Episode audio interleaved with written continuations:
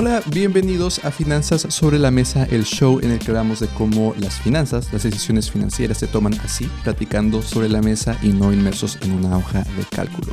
Este show lo puedes encontrar en Spotify, en Apple, en cualquier lugar donde encuentres tú tus podcasts, pero también publicado en formato de video en YouTube. Mi nombre es Eduardo Rosas, yo soy su host y el día de hoy tenemos a una invitada que tiene el poder de hacernos poner atención en esos detalles del mundo laboral que quizás a veces ignoramos.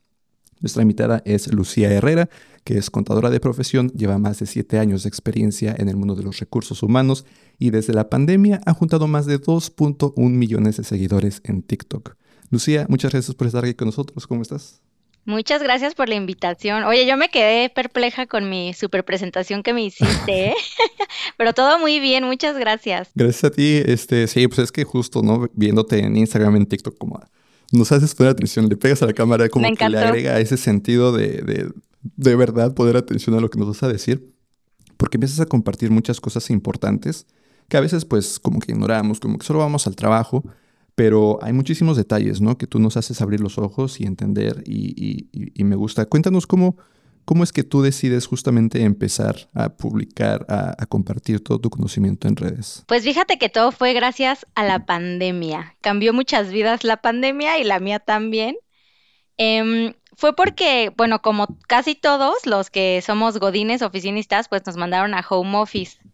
Y pues yo en home office, digo, en la mañana trabajaba, pero pues en la tarde como no podía salir a ningún lado, eh, la verdad es que me aburría un buen, porque además yo soy súper activa, o sea, me encanta estar haciendo todo el día cosas, así siempre estoy atiborrada de cosas.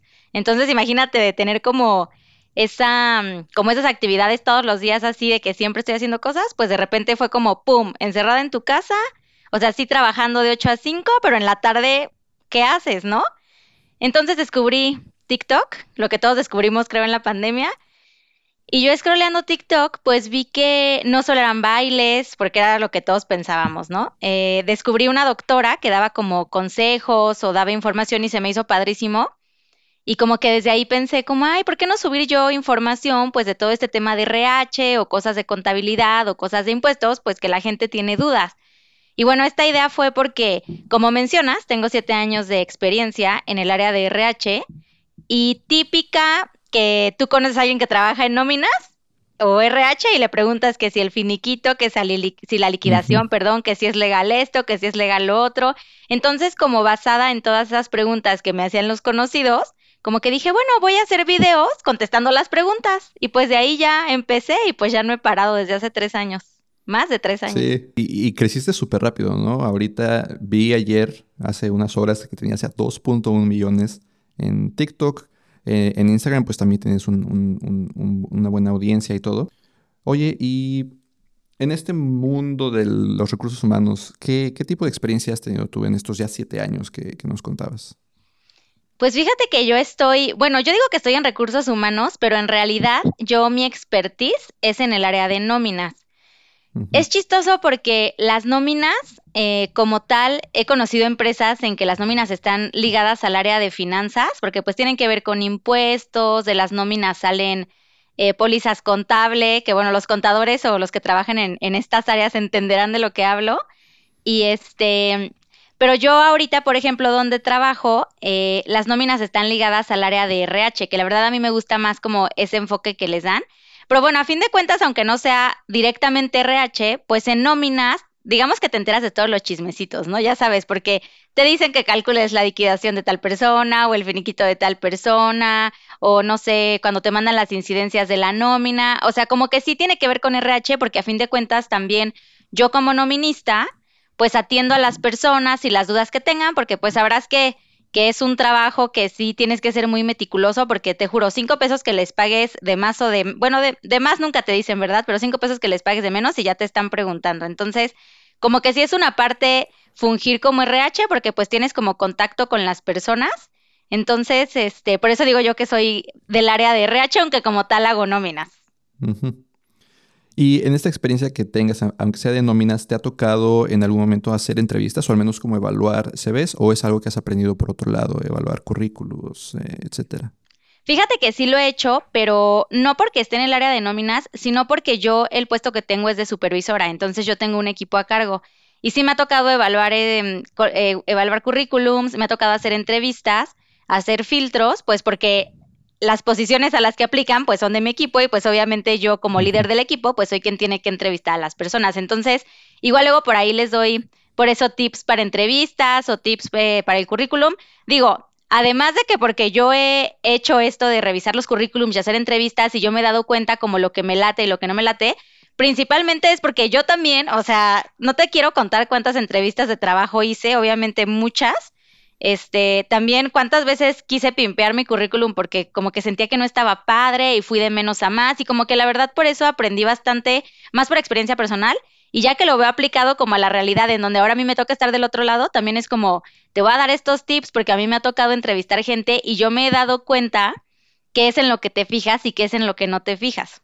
Oye, hablando de esto justo, ¿nos podrías compartir algunos tips o errores comunes que deberíamos evitar en la construcción de este currículum?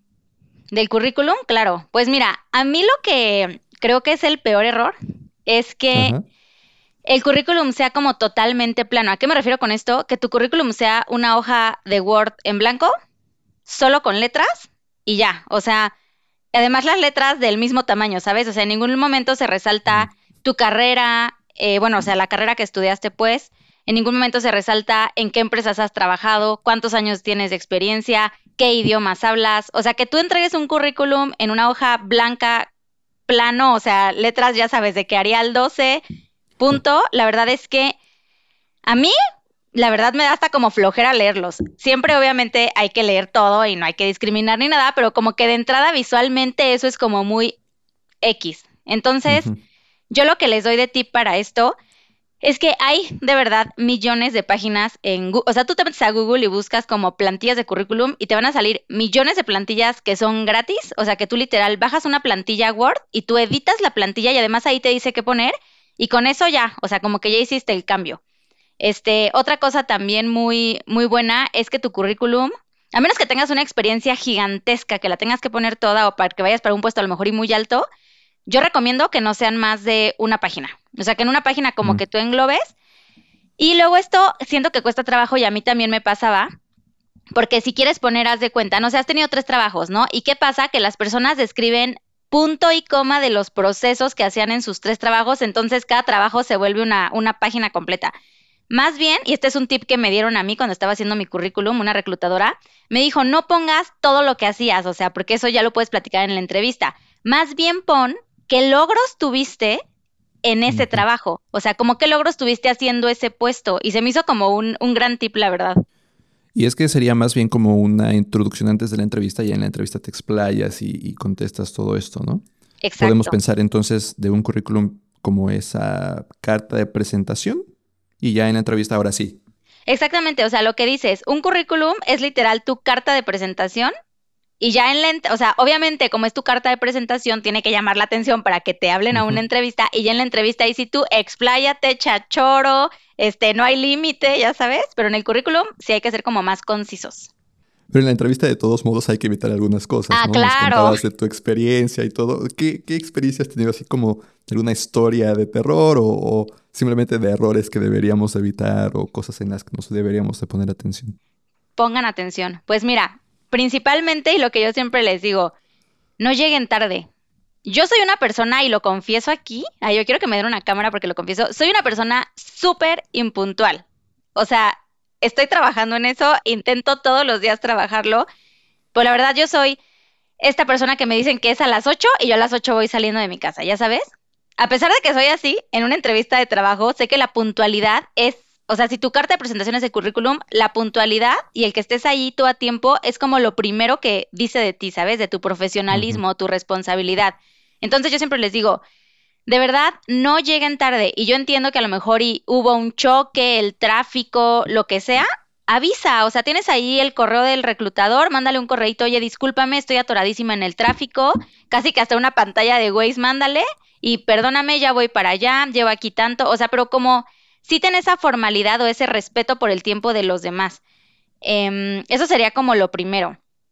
Lo segundo, que yo sé que es un poco obvio, pero que de verdad a mí sí me ha tocado eh, ver personas que llegan súper desaliñadas.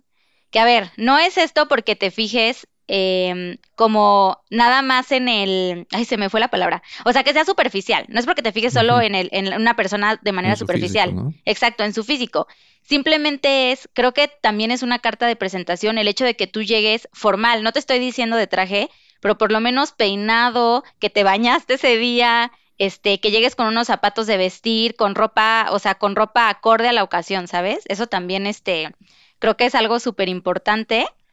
Eh, otra cosa que yo me fijo muchísimo, bueno, que me fijé en, su momento cuando, cuando entrevisté gente y que también siento que a mí me sirvió cuando yo hacía entrevistas de trabajo, es investigar a la empresa antes. Porque, por ejemplo, si yo cuando estoy entrevistando a alguien para un puesto y le pregunto, oye, eh, ¿conoces la empresa? Y que me digan, ay, no, ni idea, es como, Mm, entonces no estás tan interesado realmente en entrar a la empresa, porque si no, me dirías que la conoces, ¿no?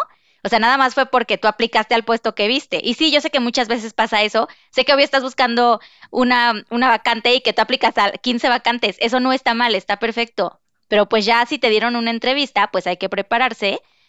Y sí es muy diferente que te pregunten, ¿conoces a la empresa? Y que tú digas, sí, sí la conozco, hacen esto y esto, sé que se fundaron en tal lugar. Y no es tan difícil. Métete a San Google, neta, métete a Google, googlea la empresa y de ahí te van a salir este, te va a salir un poquito de historia para que tú la puedas decir. Incluso a mí me tocó que una persona que trabaja conmigo me dijo, ay, la verdad es que no la conocía porque es nueva, y sí, la empresa era nueva, no la conocía porque es relativamente nueva, pero la busqué y me encantó porque tal y tal cosa. Entonces, como que a mí eso me demostró de, ah, la persona mostró interés, pero aquella persona que me dijo, híjole, no, ni idea, sí fue como, mmm, tache. Claro. Oye, del otro lado, a ver si nos puedes contar de qué red flags nosotros, a quienes están entrevistando, digamos que el Departamento de Recursos Humanos, qué red flags deberíamos de identificar de entrada como para decir, ah, quizás no debería de trabajar aquí. Sí, claro. Pues mira, también la puntualidad es algo que yo lo veo de las dos partes, ¿no? Porque si vas a una entrevista y la empresa a lo mejor y te dejó esperando una hora o dos horas y ni siquiera te dijo, oye, una disculpa, es que pasó algo, si es como red flag, porque para mí eso es un, eh, la empresa no tiene muy este acomodadas sus actividades y no es como muy respetuoso. Hace poquito subí un video en el que dije, no es muy respetuoso con tu tiempo, seguro no será respetuoso con tus derechos. Y la neta, siento que sí, siento que sí. Entonces eso es como red flag. Em, otra red flag a mí se me hace cuando, digo, sé que esto es como dependiendo, pero a mí se me hace un poco de red flag cuando te preguntan si tienes computadora propia o si tienes auto propio, porque es como un, o sea, para mí eso es como un, voy a usar, vas a usar tu computadora y vas a usar tu coche para trabajar, aunque yo te lo debería de dar y eso es por ley, o sea, el patrón te debe de dar los utensilios para trabajar y así como yo no te los voy a dar, entonces tú vas a usar los tuyos, esa es otra cosa que a mí no me encanta. Eh, otra cosa es que te hagan preguntas como muy personales, que ahí sí tengo ejemplos. Esto no me pasó a mí, le pasó a, mi hermana, que me dijo mi hermana, oye, es que fui a una entrevista y fíjate que me empezaron a preguntar que cuántos hermanos tenía, que si estaban casados, que a qué se dedicaban, que si mi papá se dedicaba, ¿a qué se dedicaba mi papá? Perdón, que si mis papás estaban divorciados, o sea, cosas así súper extrañísimas y mi hermana como, ok, ¿qué onda? Ajá, exacto. Y fíjate que una pregunta creo que muy común que se hace y que no es como tan mal vista, que yo creo que sí está mal, es que te pregunten de que, oye, ¿y estás casada o estás casado? Y como mujer, ¿no? Y quieres tener hijos y planeas embarazarte y tienes novio, o sea, sí es como, o sea, puedo entender un poco el por qué las hacen, pero creo que eso sí es como invadir tu vida personal, que realmente eso no tiene absolutamente nada que ver con si vas a desempeñar o no las labores del puesto, ¿sabes? Y siento que eso es algo que en México este, es como muy normalizado y yo me doy cuenta porque la empresa en la que yo trabajo, digo, es una empresa que está aquí en México, pero pues ya sabes, es una empresa que tiene, que es una empresa global, o sea, su sede está en Estados Unidos. Y por ejemplo, sí está como súper penado que tú preguntes, bueno, no penado, pero no está, no es bien visto, incluso los reclutadores que tienen el primer contacto, que hagan ese tipo de preguntas, porque es como, bueno, eso realmente no impacta en absolutamente nada tu puesto de trabajo. Que yo también les digo, a ver, no está mal que tú siempre en una entrevista de trabajo, bueno, o casi siempre a mí me ha tocado, te preguntan de, oye, a ver, cuéntame un poquito de ti. Entonces tú ahí ya les cuentas, ¿no? No, pues estoy casada, tengo cinco hijos, tengo dos perros, tres gatos, mi plan es este, o tengo novio, o, no sé, o sea, tú ahí como que les cuentas un poquito de tu persona, pero creo que preguntarte tan directamente esas cosas, a mí se me hace un poquito de, de red flag, la verdad. Este, otra cosa que además de super red flag es que te empiezan a decir que si tienes tolerancia a la frustración, Ya sabes, de que hasta en la... Eso, es, eso siento que se ve desde la vacante. O sea, cuando lees una vacante dice tolerancia a la frustración, es como, híjole, mejor ni apliques porque para mí eso es un te voy a explotar con negrita subrayado en mayúsculas. Entonces, creo que eso creo que eso también hay que, hay que fijarnos. Siento que desde que leemos las vacantes, como que podemos ver ahí unas red flagsillas que podríamos mejor evitar para no, para no este, pasar un mal rato en la entrevista. Sí, y es que justo como dices, ¿no? Cuando te empiezan a preguntar eso, digo, si tú se los cuentas, por ejemplo, de que estás casada o quieres tener hijos o algo así, pues es algo que tú estás contando cuando te preguntan sobre ti. Pero cuando te preguntan, a lo mejor quizás suena a que quieren ver si vas a estar disponible o te vas a embarazar y vas a querer luego, luego eh, pedir eh, tu maternidad o cosas por el estilo. Entonces, creo que es eso que se presta, que están buscando a alguien que esté ahí todo el tiempo. Sí, exacto. Sí, por eso como que red flag. Y, y, también lo que dices, ¿no? Que desde que enlistan eh, los requerimientos de que a que trabaje todo el tiempo bien bajo presión. seguramente van a estar explotando todo el tiempo. Exacto.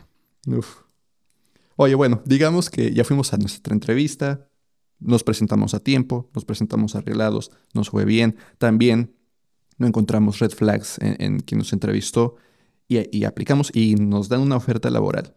¿Cómo es que en cuanto recibimos una oferta laboral o en qué momento podríamos empezar a negociar como para que encontremos un, eh, un mejor sueldo, mejores prestaciones o que se, se empate mejor con lo que estamos buscando?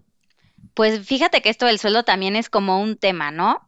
Ahí te va mi manera de verlo, que sé que a lo mejor ya es eh, muy utópica o no sé. Pero bueno, creo que desde que tú aplicas a una vacante, em, muchas veces ya la vacante trae el sueldo. O sea, así como, no sé, auxiliar contable, por decir algo, 8 mil pesos al mes, ¿no? O gerente eh, de ventas, 40 mil pesos al mes. O sea, como que hay muchas veces que, que ya el sueldo está desde la vacante. Pero ¿cuáles son las vacantes que nos causan como este estrés em, cuando las vemos? Cuando solamente te ponen como gerente de ventas, te ponen todos los requisitos y no te ponen un sueldo, porque eso pasa mucho. ¿Qué pienso yo aquí y qué es lo que yo he visto que pasa? Cuando tú mandas tu currículum a una de estas vacantes o te contactan, lo que pasa aquí es que generalmente desde el primer contacto te preguntan, oye, tú, ¿cuánto es, cuánto es tu expectativa salarial? O sea, eso pasa, es algo que yo, o sea, he vivido y que sé que así, digo, tengo también este, he tenido también eh, trato con reclutamiento y sé que también así lo hacen, ¿no? Porque luego también yo los ayudo como a igualar ofertas, a ver cómo les podemos subir más, etcétera, porque pues no deja de ser sueldo y tiene que ver con las nóminas. Entonces, eso es lo que generalmente te preguntan cuando el sueldo no está estipulado en la vacante. Oye, primer contacto, porque obviamente el primer contacto es el primer filtro, a ver si sí. Oye, ¿qué expectativa salarial tienes? Entonces, a lo mejor y tú vas para el puesto de gerente de ventas y tú le dices, eh, ¿sabes qué? Yo ahorita gano 30 mil pesos y mi expectativa salarial son 40 mil pesos. Y ya ahí creo que el reclutador te dice, ¿sabes qué? Si estás dentro sin problema, no siempre lo hacen, pero cuando estás por debajo, o sea, más bien, cuando tu expectativa salarial supera lo que ellos tienen, hay veces que no te lo dicen y eso está mal de parte de reclutamiento. Pero lo que debería de pasar ahí es decirte como, híjole, ¿sabes qué? Este, no, pues la expectativa eh, está más alta de lo que te podemos ofrecer y generalmente es como, muchas gracias, vamos a guardar tus datos para contactarte en un futuro, ¿no? Pero creo que eso es lo que pasa mucho, que es por esto de que cuando ves una vacante que no trae el sueldo, siento que se vuelve ese estrés. Y también otra cosa, em, si tú ya les dijiste tu expectativa salarial, créeme que reclutamiento o el deber ser de ese proceso es que ya em, revisó si pueden darte lo que tú quieres o incluso un poco más. ¿Qué pasa? Hay muchas personas que son como un poco desesperadas, digamos, bueno, yo lo veo así, y que en la primera entrevista están como, oye, pero es que ¿cuánto me vas a pagar? O sea, ¿cuánto es el sueldo? Y a ver, también esto es algo súper controversial. Yo entiendo que no vas a trabajar gratis porque nadie de nosotros trabaja gratis, obviamente, y quieres trabajar con un buen sueldo y tú crees que te mereces el mejor sueldo porque para uno, nosotros siempre somos los mejores, ¿no? Y así tenemos que pensar todos que siempre somos los mejores y merecemos el sueldo que nosotros creamos que merecemos. Este, pero creo que tú al preguntarlo de esa manera es como un decir, realmente no me importa eh, nada, solamente quiero saber cuánto me vas a pagar, porque yo me voy a cambiar como solo por dinero, que también ahorita hablamos de eso, que del salario emocional y eso, porque también siento que es otro tema. Este, entonces siento que no está tan padre y yo les digo, a ver, es que el deber es este, el deber ser, perdón, es este. O sea, si tú en la vacante que aplicaste ya decía el sueldo, entonces tú ya quédate tranquilo porque ese es el sueldo que te van a ofrecer, ¿no? y si la vacante que aplicaste no tenía un sueldo, pero a ti ya te preguntaron tu expectativa salarial, ellos ya lo están considerando que tu expectativa es esa y que a lo mejor, y bueno, dos mil pesos menos, un poquito menos o un poquito más te lo van a dar, pero se van a acercar, así como no te estreses. Entonces siento que eso, eso es un tema, este, y que sí yo entiendo obviamente que el sueldo es la parte pues más importante del trabajo, porque para eso trabajamos, para vivir, para comer, para este, pagar nuestra casa, nuestros gastos, las vacaciones, la ropa, bueno, los que se puedan ir de vacaciones, o sea, todo, es, trabajamos para vivir, ¿no?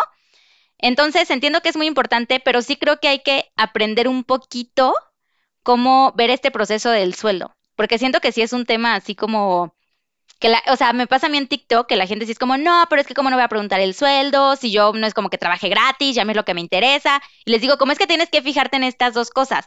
Una super mega ultra red flag que la voy a poner aquí de parte de la empresa, es que tú empieces un proceso y ni te hayan preguntado tu expectativa salarial y que tampoco te hayan, este, te hayas visto en la vacante un sueldo. Eso sí es una super red flag porque tú ahí sí no sabes ni qué estás, o sea, ni qué tierra estás pisando. Eso sí.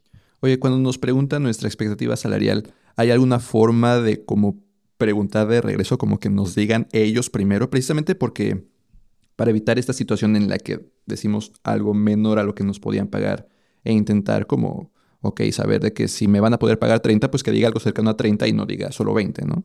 Pues es como una negociación, haz de cuenta, porque lo que puedes hacer es, generalmente, ¿qué pasa? Eh, si ya estás trabajando, siempre te preguntan cuánto estás ganando. Eso sí es de cajón. O sea, oye, ¿cuál es tu sueldo actualmente? Y tú así de, a lo mejor quieres ganar, ganar 30 y ganas 20, ¿no?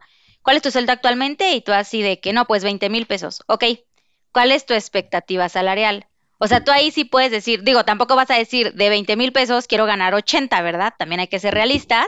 Algo que yo les aconsejo mucho es que vayan a Google, o sea, porque hay varias páginas en las que ustedes pueden ver más o menos cuál es la media de los puestos.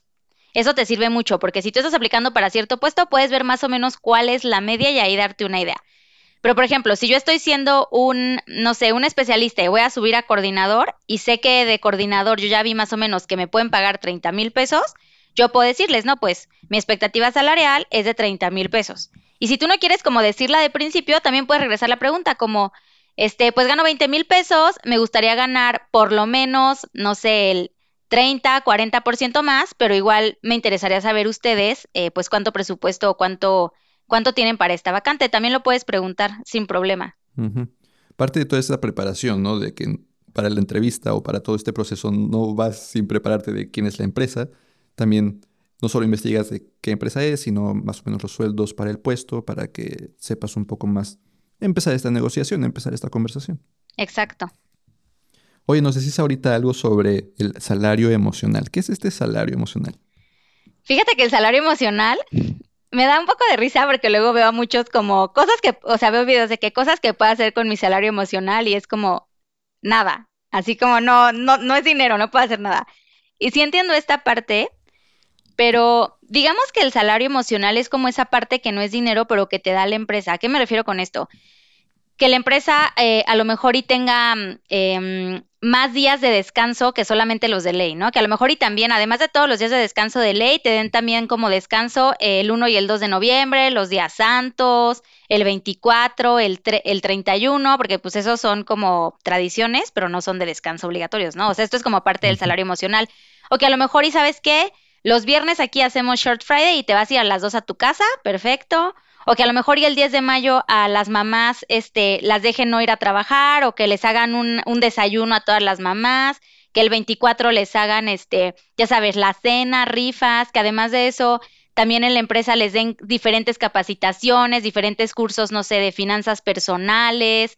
Eso, todo eso es algo que sí no se traduce a dinero como tal, pero sí se traduce a que en la, en la empresa en la que estás hay un buen ambiente laboral o están procurando como hacer un buen ambiente laboral.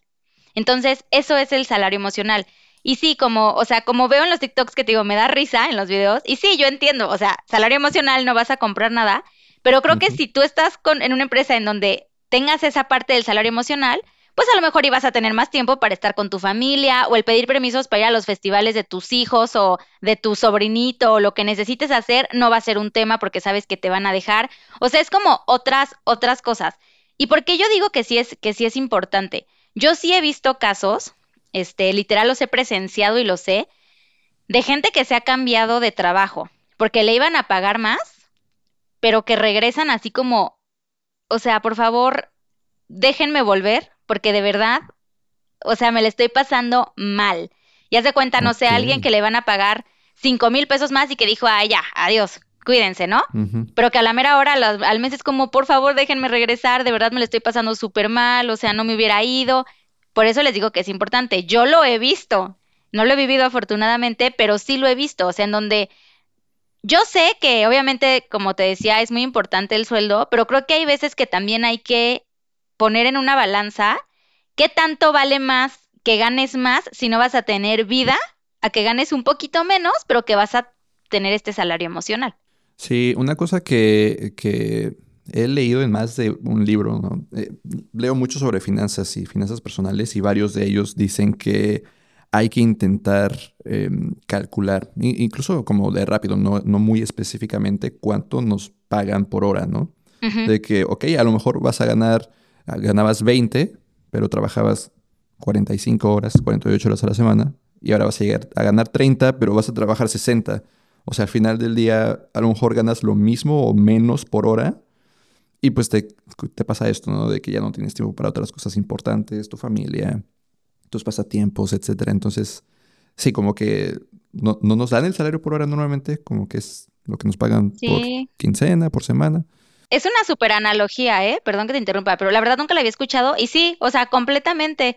Es como saca lo que ganas por hora, o sea, porque a lo mejor y te van a pagar más, pero vas a trabajar 12 horas al día, eh, cuando te pagaban antes menos, pero trabajabas 8. Entonces, es una súper analogía lo que, lo que dijiste. Mejorar nuestras finanzas es un proceso arduo que involucra diferentes pasos. Planear nuestros gastos, hacer un presupuesto, pagar nuestras deudas, ahorrar en el corto, en el mediano plazo, en el largo plazo ahorrar para nuestro retiro, invertir, incluso generar nuevas fuentes de ingreso. Mi curso de finanzas personales puede llevarte de la mano en todo este proceso. Vas a aprender desde las matemáticas básicas necesarias para administrar tus finanzas, el uso de hojas de cálculo para llevar el control de diferentes aspectos de tu vida financiera, hasta todo esto que te menciono, pagar tus deudas, crear un presupuesto, ahorrar, invertir, generar nuevas fuentes de ingreso. Puedes encontrar mi curso de finanzas personales junto con algunos otros cursos en cursos.eduardorosas.mx y utilizar el cupón podcast para obtener un descuento de 30% en tu inscripción. Eso es cursos.eduardorosas.mx y utilizar el cupón podcast al momento de hacer el pago de tu inscripción. Hoy hablando de esto de, las horas y de la jornada laboral, ¿hay por ahí una iniciativa, una propuesta para que la reduzcan?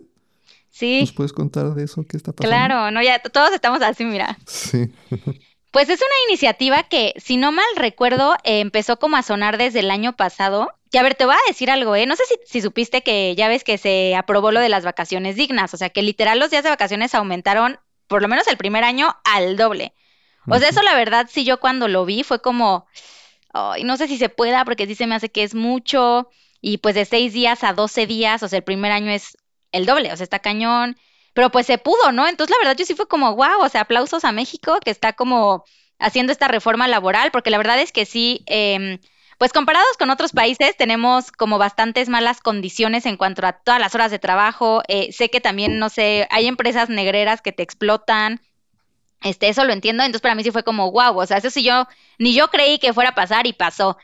Este, además me encantó porque yo me sentía la corresponsal de, la, de las vacaciones dignas y yo siempre le subía todo de que no, ¿qué tal diputado dijo que sí? ¿Qué tal dijo que no? Y yo literal me puse a, este, acordarme de mis clases de derecho de cómo se hacía para que una ley se hiciera ley, una iniciativa y que no sé qué. Entonces, pues ahorita ya se aprobaron las vacaciones dignas. Y este año está como en la misma, en, el, en la misma mesita está esta propuesta de reducir la jornada laboral. Eh, ahorita la jornada laboral semanal, porque se mide semanal, es de 48 horas, o sea, es decir, o sea, digamos que seis días, o sea, de lunes a sábado trabajas ocho horas y por cada seis días tienes un día de descanso, o sea, como el, no el deber ser, sino como el ejemplo más fácil de decirlo es, de lunes a sábado trabajas ocho horas con tu hora de comida o dos horas, no sé cuántos te den, y el domingo, este, eh, descansas, porque por cada seis días descansas uno. Ahora, ¿qué están proponiendo? Que la jornada se reduzca a 40 horas y que además por cada cinco días trabajados tengas dos de descanso. Al mismo ejemplo, traduciéndolo, vas a trabajar solo de lunes a viernes tus ocho horas y sábado y domingo los vas a descansar. Entonces, eso es lo que se está buscando este, como en términos generales. Obviamente también depende porque las jornadas nocturnas trabajas menos y en las mixtas, que es nocturno junto con diurno, trabajas, trabajas un poquito menos, o sea, esto también se ajustaría, pero eso es como la propuesta. Em, esto se empezó a sonar mucho como en abril, que salió la iniciativa. Después, por ahí hubo muchísima confusión porque ya sabes que luego las fake news abundan. Y me ha pasado que hasta la fecha me siguen etiquetando muchísimo en videos en donde se dicen así como la jornada de ocho horas, este, ya se aprobó, que no sé qué y que ya es una realidad. Y sí es una realidad que se aprobó, pero esta se aprobó en algo que se llama Comisión de Puntos Constitucionales, porque si se aprueba esta jornada, se reforma la Constitución, o bueno, se cambia un poquito la Constitución. Entonces, o sea, como que ellos ya lo aprobaron, pero todavía falta que lo discutan los diputados, que lo discute el presidente, que se apruebe, etcétera, etcétera, para que se haga ley. Entonces, como que va así como que, mm, pero ahí va. Esto te digo que empezó más o menos a sonar en abril. En abril dijeron, ¿saben qué? Este, ahorita no lo vamos a, no lo vamos a discutir en estas sesiones, lo vamos a pasar a septiembre, ya es septiembre, y por ahí, hay, o sea, todavía no sale como nada concreto, por ahí andan diciendo que tal persona y tal diputado y tal partido se está oponiendo y que no sé qué. Este, pero como tal todavía no está aprobada, tampoco está negada, pero estamos todos como en asco a saber qué, qué va a pasar. Y es que fíjate, tengo por aquí unas estadísticas de la Organización Internacional del Trabajo, que dice que, fíjate, casi el 30-28% de las personas en México trabajan más de 49 horas. O sea, deja tú que pase de 48 a 40. Casi el 30% trabaja más de 49. Y, justo, o sea, esta Organización Internacional del Trabajo lista todos los países de cuál es su, semana laboral promedio y México está, digo, no hasta arriba. Por ahí, no sé tú, yo había escuchado de que México era de los que estaban siempre hasta arriba, que el país que más trabaja. Sí, definitivamente está muy arriba, está como por el 25, pero no está en el 1, 2 o 3 que me imaginaba. Pero de todos modos, o sea, dice que en promedio se trabajan 42 horas, 42.7 aunque de nuevo 28% trabaja más de 49. Quizás justo es este tipo de reformas las que son tan necesarias, pero también vemos que muchos empleadores se rehusan, ¿no? De que ya están acostumbrados a estar explotando y estar 29% trabajando más de 49 horas. empiezo, justo estaba viendo tu Instagram, tu, los comentarios de un montón de empleadores de que no, ya son bien flojos y no sé qué.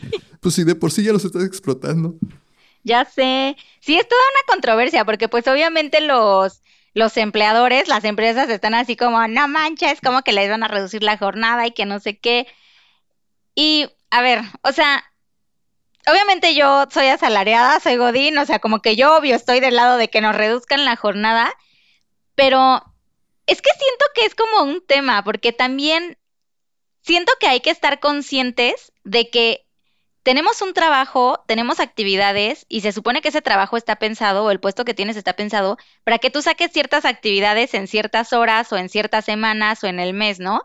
Entonces, pues también aquí llega mucho este tema de que a lo mejor y sí hay personas que flojean mucho y que por lo mismo se quedan horas extras, porque eso también pasa. ¿Sabes qué? Me la pasé yo echando el chisme con Martita, con Patty, este, me fui a comprar unas quesadillas con Doña Mari, pues resulta que ya me eché cuatro horas así y ya regreso y ahora sí ya me urge salir. Y sí pasa, la verdad. Entonces, como que siento que sí es como un tema de que hay que ser conscientes de ambas partes, porque así como está esta persona, también está esta persona que se la pasó trabajando todo el día, toda la noche y que aunque a mí me pasaba, yo trabajaba en un despacho que cuando eran épocas de declaraciones anuales en marzo, salíamos a las 3 de la mañana, o sea, no te miento, 3 de la mañana y era así como a las 9 aquí los quiero. O sea, ni siquiera te daban chance de llegar más tarde, era así, a las 9 llegas, o sea, llegas a las 9 y llegabas tarde 9.05 y te veían feo, ya sabes. Entonces, siento que sí hay como, obviamente, de ambos extremos, eh, pero creo que es como, es cuestión de que pues ambos seamos responsables, tanto empleados como empleadores, como que sí seamos más conscientes para que pues esto funcione para todos, ¿no? Oye, además de, este, de esta propuesta, está por ahí otra también para que dupliquen el aguinaldo. Ah, sí, el aguinaldo. también está en el mismo, ajá, ¿está en el mismo lugar o? No, no, esa, el aguinaldo digno solo es como una iniciativa, pero hasta donde yo sé, no sé si me estoy equivocando, pero hasta donde yo sé, todavía ni siquiera hay fecha para que la discutan. La verdad ahí sí, yo esa sí la veo, la de las 40 horas sí la veo un 65% probable, la del aguinaldo digno la veo un 30. O sea, la verdad ahí sí siento que no sé si se podría lograr por lo menos durante este año o el siguiente, no lo creo, la verdad. Oye, cambiando un poquito de tema, estaba platicando hace dos episodios con Paulina Caso, ella escribió What the Fuck con el Infonavit, What the Fuck con el SAT un poquito antes. Y estábamos platicando de la importancia de que nos registren con el salario correcto, ¿no? Porque con el salario correcto es como se determina cuánto se aporta al Infonavit, a las Afores también. ¿Qué podemos hacer como empleados si de pronto nos... Para empezar, ¿cómo nos damos cuenta? Y para terminar, ¿qué hacemos si nos damos cuenta de que nos han registrado con un salario menor, que está impactando a nuestro retiro o a nuestro ahorro si queremos comprar una casa? Pues para darnos cuenta qué salario tenemos eh, registrado en el IMSS, sí hay una manera, o sea, tú literalmente puedes meterte al IMSS y inicias como una sesión y por ahí bajas un reporte que se llama reporte de semanas cotizadas.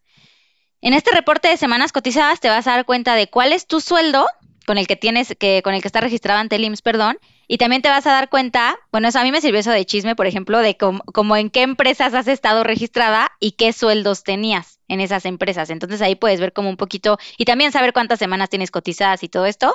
Entonces con este reporte, o sea, literal, si tú te metes a, mira, yo y Google somos mejores amigos. Te metes a Google y le pones eh, reporte de semanas cotizadas Sims, te va a salir ahí el, el link y tú te vas, inicias tu, bueno, metes tu número de seguridad social, te llega un correo, lo tienes que confirmar, etcétera, pero ahí puedes bajar tu reporte. No es tan difícil. Tengo un montón de tutoriales. Vayan a, si quieren saber cómo hacerlo, vayan a verlos. ¿Y qué hacemos si nos damos cuenta de que justo nos registraron con un salario menor? Pues si te das cuenta, yo la verdad, si el patrón no te lo advirtió desde el principio, porque ya ves que típico que te dicen de, te vamos a dar de alta con tu sueldo mixto, que es la en efectivo y lo, el mínimo, que porque te afectamos en los impuestos y que no sé qué. Si tú, si tú aceptaste eso, pues bueno, ya es como cosa de cada quien, ¿no? Pero si si tu patrón, si tú no quedaste en eso y te diste cuenta que tu patrón, eh, tu patrón lo está haciendo, yo lo primero que haría sería ir a decirle a mi patrón como, oye, ¿qué onda? O sea, ¿por qué estoy dada de alta con este, con este sueldo? Y ya dependiendo su respuesta, porque vamos a pensar que se equivocó, dices, órale, ya dame de alta con el bueno. Y si no, lo que puedes hacer es denunciarlo con el IMSS, porque eso eh, se llama defraudación fiscal, porque pues literalmente la persona está, el patrón está defraudando al IMSS, porque dependiendo del sueldo que tú tienes em, con él, son las cuotas que él paga. Entonces, al tener menos sueldo, pues paga menos cuotas. Entonces, está defraudándolo. Entonces, sí puedes reportarlo. Y si nos habían dicho que nos iban a registrar con este sueldo mixto, pero no sabíamos que nos impactaba al ahorro para el retiro, al ahorro en el IMSS. ¿Hay alguna forma en que podamos empezar a negociar esto de que ahora sí nos registren con un salario mayor o más cercano al que realmente recibimos? Este, pues yo diría, no sé si tanto que, o sea, sí creo que hay forma de negociar, o sea, que tú podrías ir ir con tu patrón y decirle, oye, ¿sabes qué? Pues fíjate que ya me di cuenta que me afecta, ya no lo acepto, no sé qué tan bueno pueda parecer eso porque es como ya sabes que esa era la manera de trabajar, pero claro que si tú te encuentras con una empresa que te propone esto, y está mal, eh, ojo, porque no estoy diciendo que esté bien, o sea, solo digo, yo sé de casos que hay empresas que te lo dicen y tú, o sea, tú como persona lo aceptas, y eso ya es cuestión de cada quien, o sea, ya es cosa de cada quien si lo aceptas o no, ya es como tema de cada uno, pero aunque lo aceptes, está mal. O sea, es defraudación fiscal. Entonces tú siempre puedes denunciar a la empresa porque eso no es correcto. O sea, es literal eh, contra la ley. Oye, hablando de cosas que también nos impactan más allá de que nos registren con el salario eh, menor al que, a veces el salario mínimo, ¿no? Pero uno menor al que realmente recibimos. Porque hay muchas cosas que luego los empleadores hacen que no son precisamente tan legales o, más allá de las red flags de, de las que hablamos en una entrevista pero, por ejemplo, ¿qué pasa si no nos quieren pagar horas extras? ¿O qué pasa si no nos quieren dar los días de vacaciones que están por ley? También hay forma de, pues en este caso, de denunciar o, cómo es que podemos empezar a pelear contra esto. Pues mira, hay una instancia, no estoy segura si dice instancia, creo que sí, que se llama el Tribunal Laboral, que esto pasó a suplir lo que antes era conciliación y arbitraje, que todo el mundo le dice conciliación y arbitraje. De hecho, también le decía así a principio de año, pero ya me enteré que se, se llama Tribunal Laboral. Entonces, a este, en este tribunal laboral tú puedes ir y presentar como estas quejas con tu patrón. Obviamente, em, por ejemplo, se supone que el patrón no puede darte como menos prestaciones de las que se acordaron y si lo está haciendo, ese es un motivo para que tú solito digas, ¿sabes qué patrón? Yo voy a causar mi baja y esa baja se causa con indemnización para ti. Es un tema un poquito complejo. Este, esto yo lo le entendí, lo aprendí más por un abogado que se llama Master y Laboral, que es súper bueno. Luego invítalo, neta tiene un tema muy bueno.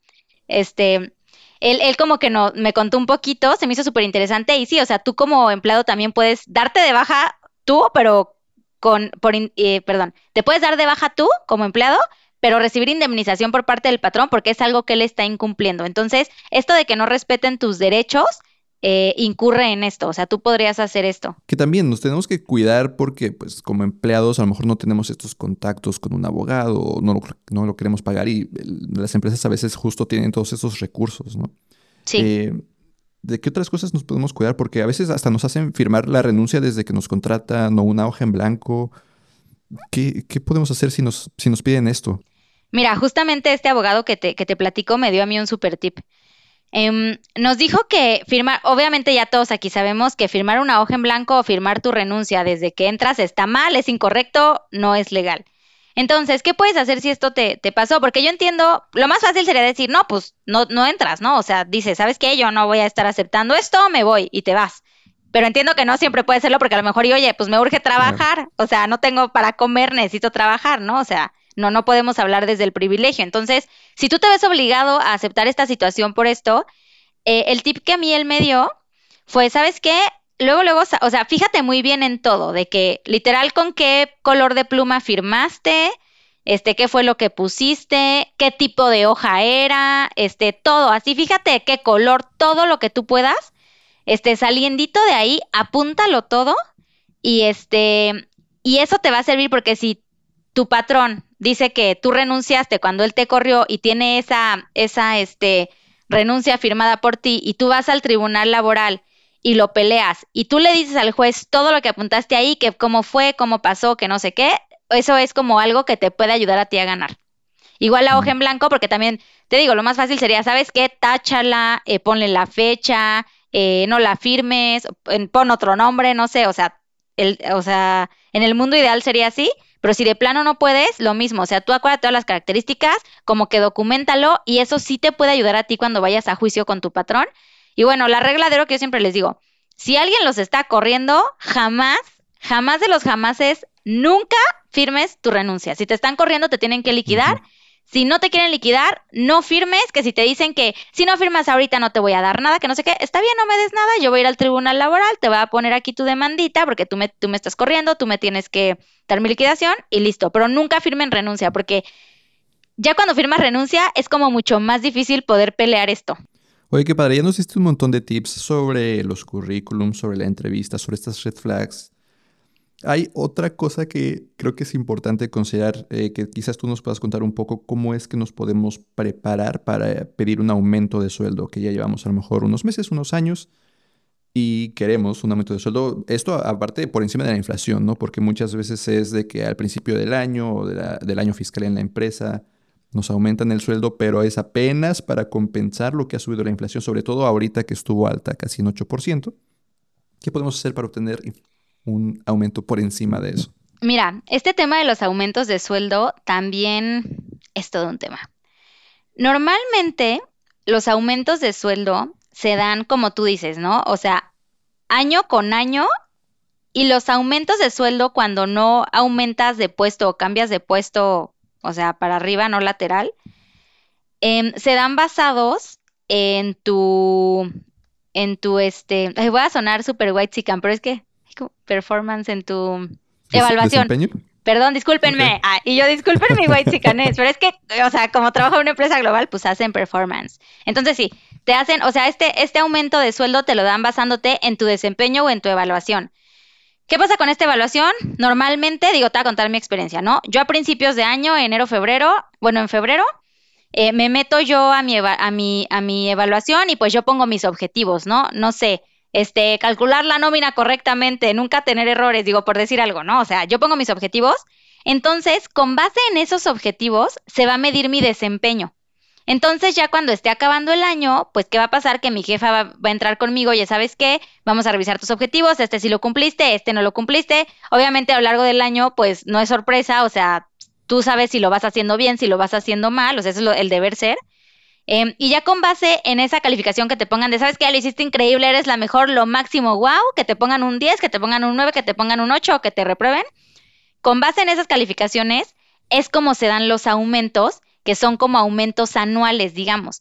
Estos aumentos anuales varían mucho, o sea, puede ser que si tú eh, basado en mi experiencia, ¿eh? no sé, si fuiste la mejor del mundo y sacaste un outstanding de que, wow, lo máximo, te van a dar el 9% de, de, este, de aumento. Pero a lo mejor y si fuiste muy malo y apestaste, te van a dar el 1, ¿sabes? Entonces, como que sí depende mucho de tu desempeño que tuviste anual. Bueno, esa es mi experiencia y lo que yo he visto en donde he trabajado siempre ha funcionado así. O sea, te dan aumentos anuales basados en tu, en tu desarrollo en el año en el trabajo. Ahora, Obviamente cuando subes de puesto, pues es otra cosa, ¿no? Porque pues si tú ya estabas en un puesto de, no sé, coordinador y subiste a supervisor, pues obviamente, oye, estoy subiendo de puesto, yo mínimo esperaría que me des el, el 20% de aumento, ¿no? Entonces, este, este ahí sí es otro tema y sí, creo que ahí también aplica mucho esto de revisar más o menos en cuánto sueldo están estos perfiles en las páginas que les digo que existen muchas que tú puedes más o menos ahí revisar. Y bueno, el tema que estamos diciendo cuando tú quieres un aumento porque no estás cambiando ni de sueldo, digo, perdón, no estás cambiando ni de puesto, tampoco es el, aumento anual, pero pues tú quieres un aumento porque tú consideras que lo mereces, ahí creo que ya hay que entrar como a otras estrategias, ¿sabes?